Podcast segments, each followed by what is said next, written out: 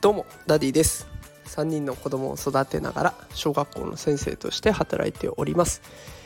このラジオでは育児や教育を楽にできるそんなヒントを毎日お送りしております。さあ皆さん今週も金曜日お疲れ様でした。1週間終わりましたね、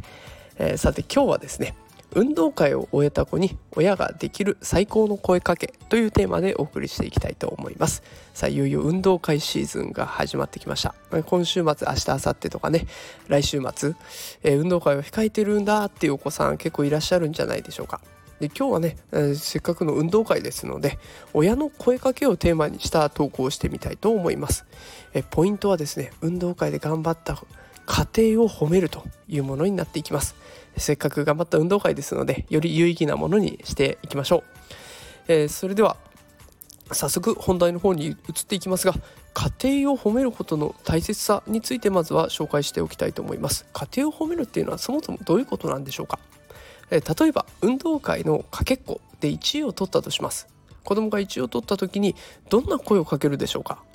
例えば1つ目のパターンとしては1位を取ってすごいね。っていう声かけありますよね。2つ目としてはこれまで頑張ってきてよかったねっていう声かけもありますよね。でこれどっちの声かけをするのがいいんでしょうか。でこれ答えは2つ目なんです。これまで頑張ってきてよかったねっていう声かけ。あの例えば1位を取ってすごいねって声をかけちゃうと1位になることが子供にとって熱心になる対象になるんですね。1位になれば褒めてもらえる。1位になれば認めてもらえるんだっていう風になります。そうすると1位になれる相手を探すようになっちゃいます。だから自分が成長するっていうベクトルじゃなくって相手例えば足の遅いこと走りたいなとかそういう考えに至っちゃうわけなんですね。じゃあ先ほど紹介した後の方これまで頑張ってきてよかったねっていう褒め方。これどうなるでしょうか。家庭を褒めてもらえたので頑張ってくれば褒めてもらえるんだ。頑張っていけば認めてくれるんだっていうことに子どもたちの意識が集中するわけです。そうすれば努力しようとか自分をもっと良くしようっていうふうに子どもたちは考えていきます。えっとこれね実際にあの運動会ではないんですけれどもテストの点数であの40点で喜んでいること満点が200点だったんですけどもあの200点の中の40点だけで喜んでいること190点でがっかりしている子がいました。でその時のね様子をノートでまとめてあるんですけれどもそちらの今リンク貼っておきますのでもしよかったらご覧ください。でその時もねあの満点じゃなきゃダメなんだっていう子も結構いてそうすると満点が取れるテストを今度は選ぼうとするんですよね。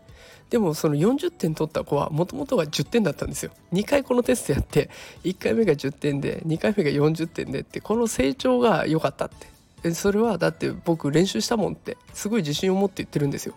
でこの成長自分が努力したことにスポットを当てて自分が成長したことを喜べるってこういう子の方が将来的には困難の時困難の壁が目の前に来た時に絶対に自分で何とかしようってここは頑張ればなんとかなれるっていう自信を持てるはずなんですね。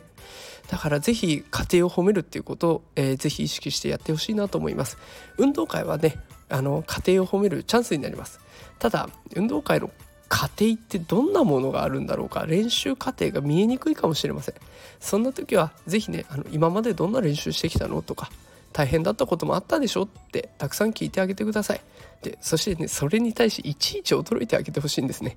えそんなに練習したの？とかそんな大変なことがあったの？とか。あの我々で言うと例えば雨の日でもちょっと小雨が降る中でも練習したんだよとか運動会で暑い中でもやったんだよとかいろいろ言われたらう「わそれは大変だったね。よくできたね。頑張ったね」って。えそして最後に「そんなに頑張れるなんてさすがだね」って決め台詞を言ってあげてください。そうすれば家庭を褒められて自分を成長させることに